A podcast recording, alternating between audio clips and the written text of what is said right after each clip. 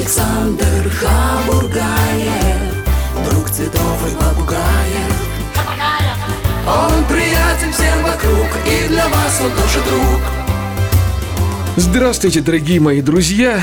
А, вот вы знаете, есть э, растения, которыми интересуются исключительно специалисты, а все остальные э, как-то равнодушно проходят мимо. Есть э, растения, которые вызывают страсть.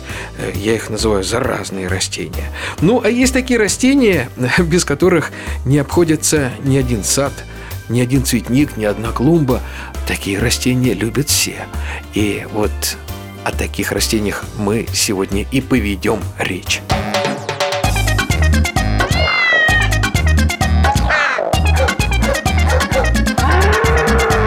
Кошкин дом. Живой уголок Александра Хабургаева. Я приветствую Юрия Пирогова. У нас в гостях э, Юрий, добрый день. Здравствуйте. Юрий Пирогов э, ну, представляет он клуб цветовода Москвы. Я сейчас э, знаю, как тебя представить, Юра. В свое время наш общий друг Михаил Маратович Диев мне сказал, настолько три человека таких специалиста по ирисам. Это, ну, конечно, я, профессор Дионенко и Юра Пирогов. Ну многозначительно. Многозначительно, да. Вот. Ну, профессор Родионенко – это все таки ученый с мировым именем светила. Ну, Юрий Пирогов ну, вот если э, если Родионенко как Луна, э, нет, как Солнце, то вот, Юр, ну, наверное, ты как, ты как Луна, да? Нет, нет я гораздо скромнее. скромнее. И рисовод, и рисовод, да. вот, я теперь знаю, как. Северный рисовод, скажем так. Северный? Да, северный, потому что вот уже долгое время я э, особенное внимание уделяю зимостойким ирисам, стараюсь э, среди огромнейшего ассортимента бородатых ирисов, которые сейчас существуют на рынке, выбрать сорта, которые действительно хорошо растут и цветут у нас э, под Москвой, по угу. крайней мере. Но это связано с тем, что э, вот мой участок, моя земля находится в очень холодном месте. А где? Э, под Сергиев Посадом. Угу. Ну, вот там такой, да. Э, такой там микроклимат. В низинке, наверное. Да, туманы да, стоят. именно что в низинке с туманами, где всегда скапливается холодный воздух, так что там всегда и вегетация начинается Побольше. на две недели позже, чем в соседних местах. Ну и, в общем, всегда холоднее. И вот очень часто некоторые сорта у меня страдают от морозов, угу. от всяческих. Юрий, рода. а вот давай с самого начала все-таки. Э, Начнем с самого-самого начала. Вот ты сейчас говорил о бородатых ирисах, да? Э, где самая северная граница ареала? Э, я имею в виду сейчас, конечно, не сорта, а исходные природные виды дикие. Ну, вот в России фактически самую северную точку мы нашли в верховьях Волги у города Пена – Угу. Вот там вот э, были найдены... Э, Верховье, это Тверская область, что ли? Да, это Тверская область, вот как раз э, самые верховья Волги, озеро Пена и городок Пена. И какие там ирисы? И вот там как раз рос этот ирис безлистный ирисофила. Угу. Такое было реликтовое его а, а, местонахождение, в котором он сохранился вот с послеледникового периода. Угу. Но, к сожалению, вот к нынешним дням. Сейчас его там в природе не осталось, но зато его сохранили окрестные жители, и вот в окрестных деревнях он там как раз продолжает свою жизнь. А, его, то есть, там э, пересадили к себе да, участочки, да, да, естественно, они Юра, его... секундочку, вот и ирис безлистный, насколько я помню, это такой темно фиолетовый с желтыми такими черточками на нижних лепестках. Ну нет, скажем так, черточек у него нет, у него бывает желтая бородка, но вообще это вот такой темно-фиолетовый ирис. А он полиморфный, то есть там можно какие-то найти интересные интересное выщепление или обычно обычно он э, все же фиолетовый. Угу. Ну, очень редко попадаются, конечно, вот цветовые формы. А бывают альбиносы, бывают голубые. Вот голубую форму нашли в Центральном черноземном заповеднике. То есть это устойчивая форма какая-то? Да, да, да. О, вот. Как. Эту форму я зарегистрировал в качестве сорта, и вот, так сказать, э, она получила ну, мировое эм, признание. Мировое, мировое признание. Угу. По, а, а сорт под, как назвал? Под именем Ирина Джем. Ирина Джем, да? Поскольку э, по имени, э, так сказать, ботаника, который ее нашел. Угу. Ну, я забегая вперед, сразу хочу сказать, что Юрий Пирогов автор э, далеко не одного сорта. Ну, вот именно я сейчас вот эту терминологию э, сохраняю, именно автор сорта, да, потому что работа это авторская, э, и любой Любой селекционер такого уровня, он все-таки художник. И мне очень нравится, Юра, те названия сортов, которые ты давал своим детищам я помню, а, восковая пена, по-моему, такой. Воска пена, Воска пена, сарафан. Сарафан. Вот, удивительно красивые ирисы. Да, и тоже главное, очень зимостойкий. Э, это главное достоинство. Вот э, мы к зимостойкости сейчас еще придем. Итак, это самая северная граница. Но, с другой стороны, те же ирисы э, пумели, которых полны-полно в наших степях, вот за Воронежем туда дальше, Ростовская область, да, они же тоже прекрасно зимуют. Да, ирис пумел Белый, конечно, тоже очень зимостойкий, потому что он идет на восток до юга Сибири, и там очень суровые бесснежные зимы, так что морозы ему не страшны. Ему, конечно, э, э, гораздо более страшны дожди которые бывают вот э, на западе европейской части. Так что вымокает. Да, под Москвой ему часто не очень хорошо, и не все клоны хорошо себя чувствуют. Хотя некоторые клоны довольно успешно растут. А то, что вот мы называем бородатыми ирисами, это группа, да? Да, Бород... бородатые Давай сразу вот, ирисы... подожди, у нас есть два человека среди нескольких миллионов слушателей, я их знаю лично, которые не очень хорошо разбираются в растениях, поэтому они все время просят расшифровывать. Почему бородатые? Где у него там борода, где у него усы? Ну, цветок ириса имеет характерную особенность. У него всего шесть долей околоцветника, которые иногда неправильно называют лепестками.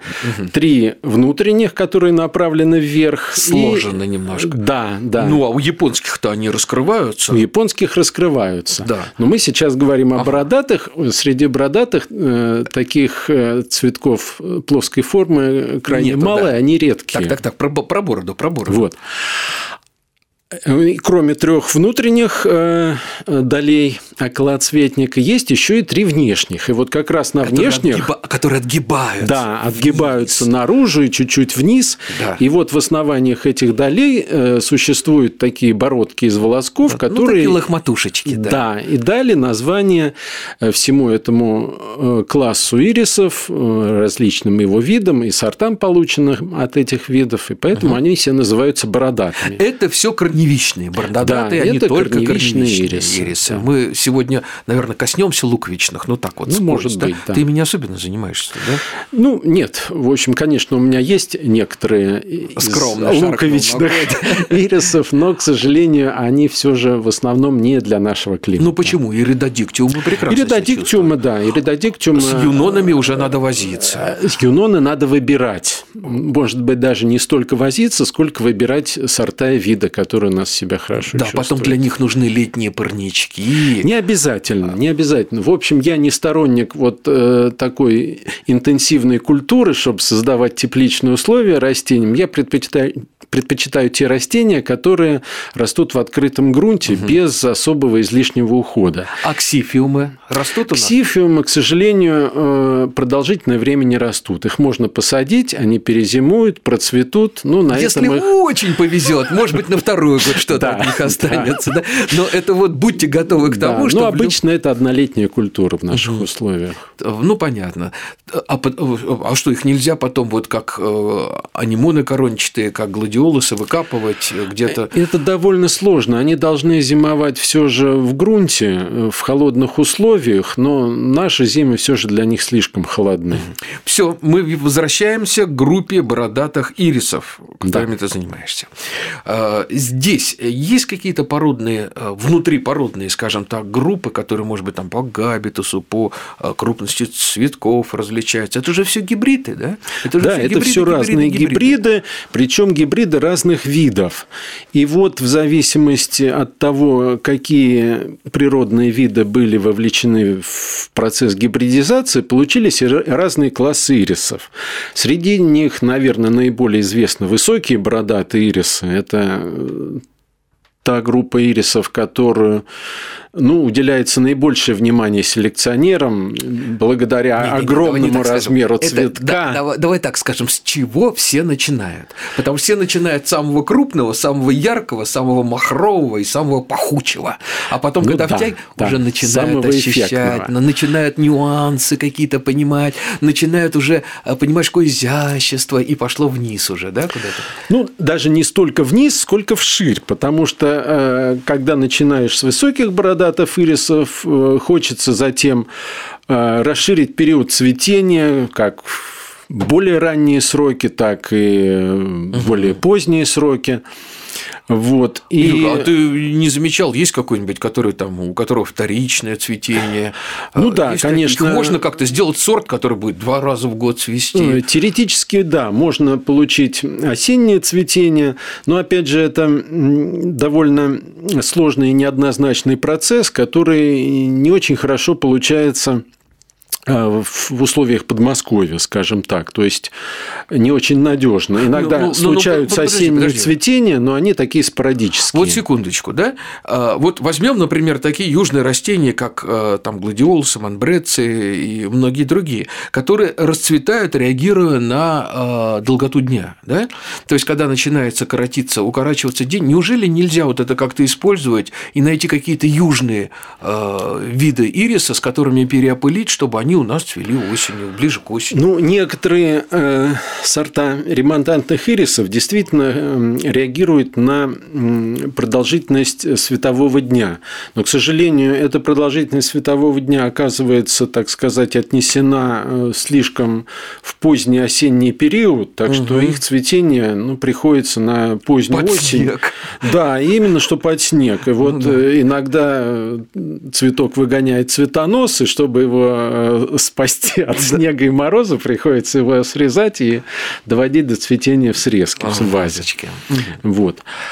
А, так сказать, нужно все же выбирать ремонтантные ирисы вот по степени надежности цветения. И среди э, вот очень многих сортов, э, испытанных мной, я бы рекомендовал с этой точки зрения именно ремонтантные карлики.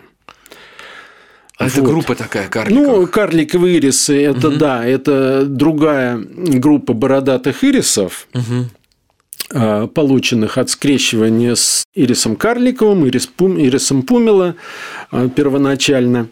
Вот, они э, цветут раньше, они не такие высокие, они интенсивно разрастаются, поэтому хороши как раз для ландшафтного оформления, для дизайна, они хорошо сочетаются э, с другими растениями в бордюрах, в миксбордерах, которые не угнетают их. Эти Так, ирисы так, сами так. очень часто могут подавить кого угодно. Вот, и поэтому они как раз вот э, хороши э, с точки зрения садового дизайна. Ага. Юра, а вот теперь мы будем говорить об очень важных вещах. Э, Самая первая важная вещь, э, которую я хотел бы сказать. Вот люди начинают выбирать сорт, понравившийся сорт. Мы поговорим, когда лучше покупать, когда лучше сажать, в какое время и так далее. А Ирис, э, с одной стороны, растение достаточно неприхотливое, потому что он прекрасно умеет выживать, именно выживать. Но, с другой стороны, если мы хотим добиться обильного цветения, мы должны за ним ухаживать. Я правильно формулирую? Да, конечно, конечно. Вот э, что влияет на обилие цветения и как правильно ухаживать за ирисом? Потому что если плюнуть в него, он все равно зацветет, будет один цветочек. Да, ну, э, для того, чтобы получить обильное и надежное цветение ирисов, нужно э, добиться двух вещей, чтобы растение заложило цветочную почку, и второе, чтобы эта цветочная почка сохранилась до весны благополучно и Логично. затем зацвела. Лог- Да, а что, закал- что формирует эту цветочную почку? Э, Разность температур или что э, ночной, дневной? А Что именно?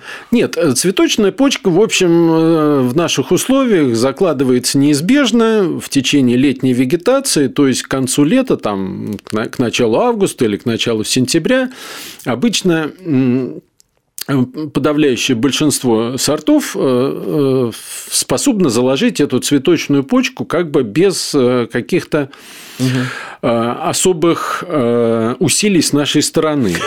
Единственное, что мы не должны мешать. ирису да, мешать расти и развиваться. А ты можешь вот визуально определить, вот это корневище уже заложило, а это еще не заложило? Да, да. Как? Именно об этом можно судить по размерам веера, который нарос в течение лета.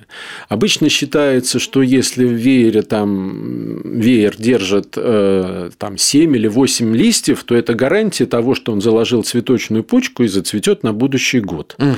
Если же там 4-5 вееров лист... Э, ну, может быть, 4-5 листьев в веере, то вероятность того, что у него заложена цветочная почка, невелика. Угу. Хотя э, нельзя это гарантировать Э, так сказать, на 100%. Иногда очень маленькое корневище закладывает цветочную почку, а иногда и крупное остается без нее. Нет, это понятно. Во всяком правиле есть исключения.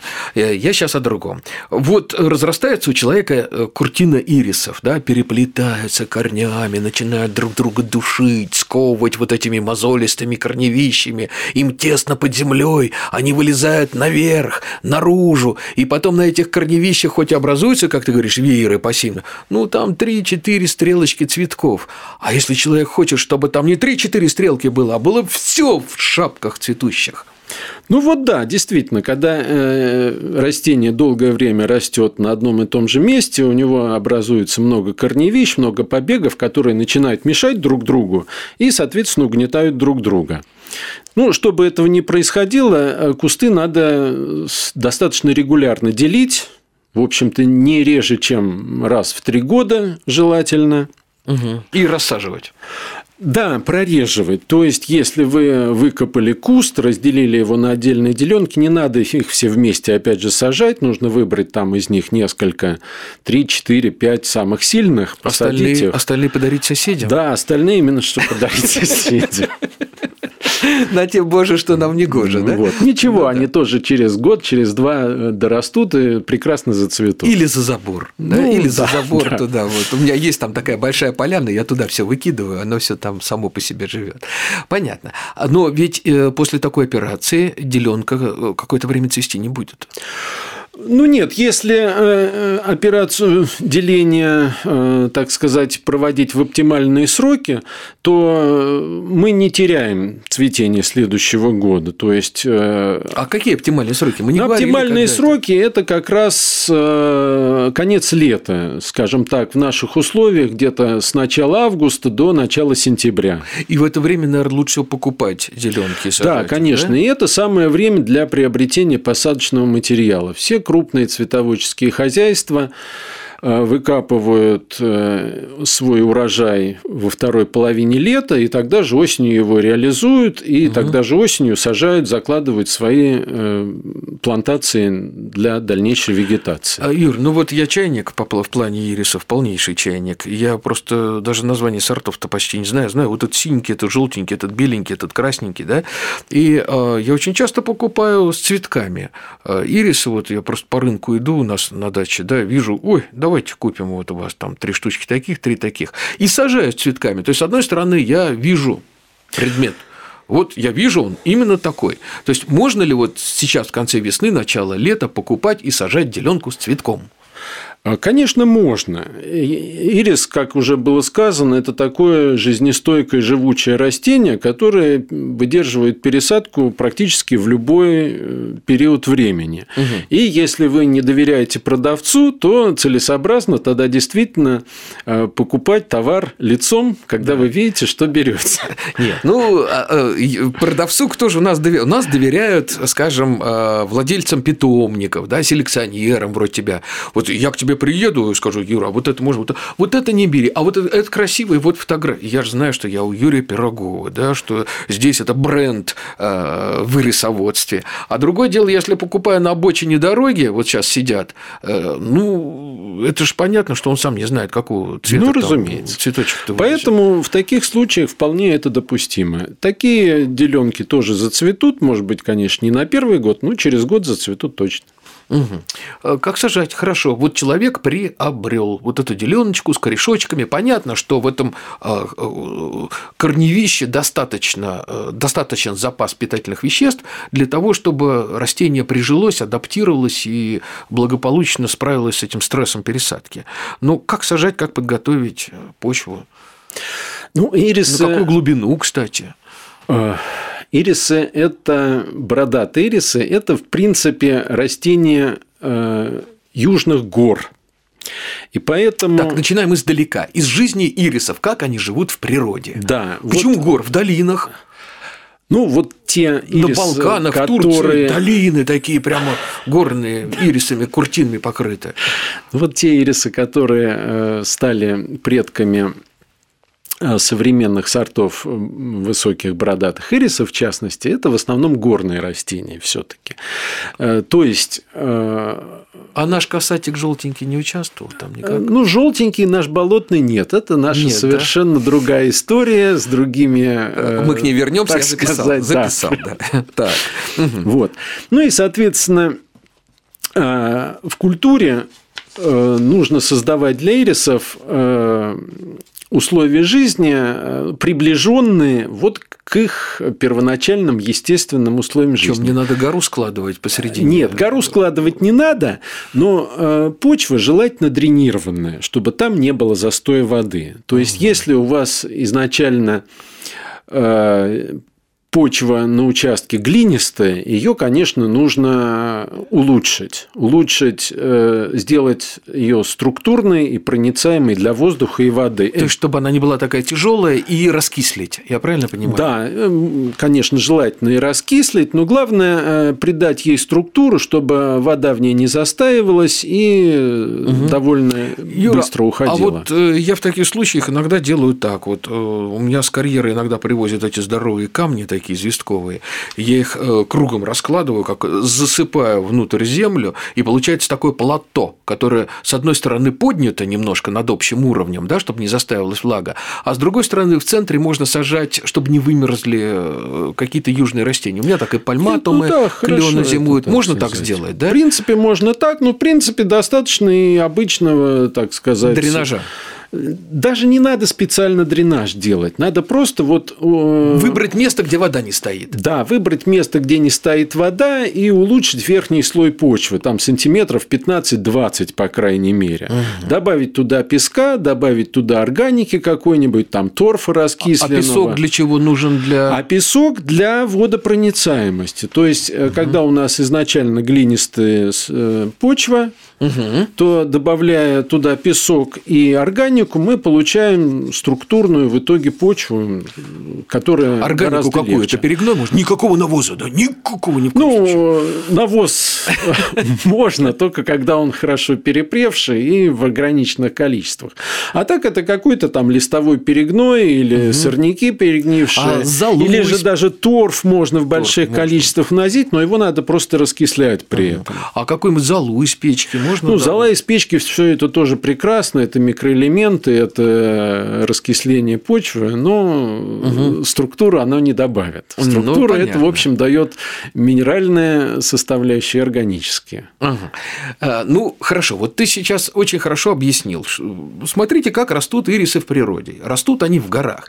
То есть они находят какую-то щелочку между камушков, где какая-то скапливается Ну, даже не почва. обязательно они растут в камнях, они могут расти и просто на грунте, но поскольку угу. это гора, застоя воды там нет. Застой воды Вода, нет. когда это есть, понятно. она там скатывается угу. просто-напросто. У нас осталась ровно минута до новостей. А, я сейчас задам свой второй вопрос. А, мы уже э, посмотрим на ирис поближе, как он устроен, и тогда тоже будут многие понятные секреты. А, они тут же сразу будут э, раскрыты, секреты агротехнического свойства. А сейчас послушаем, что происходит в мире. Кошкин дом. Живой уголок Александра Хабургаева.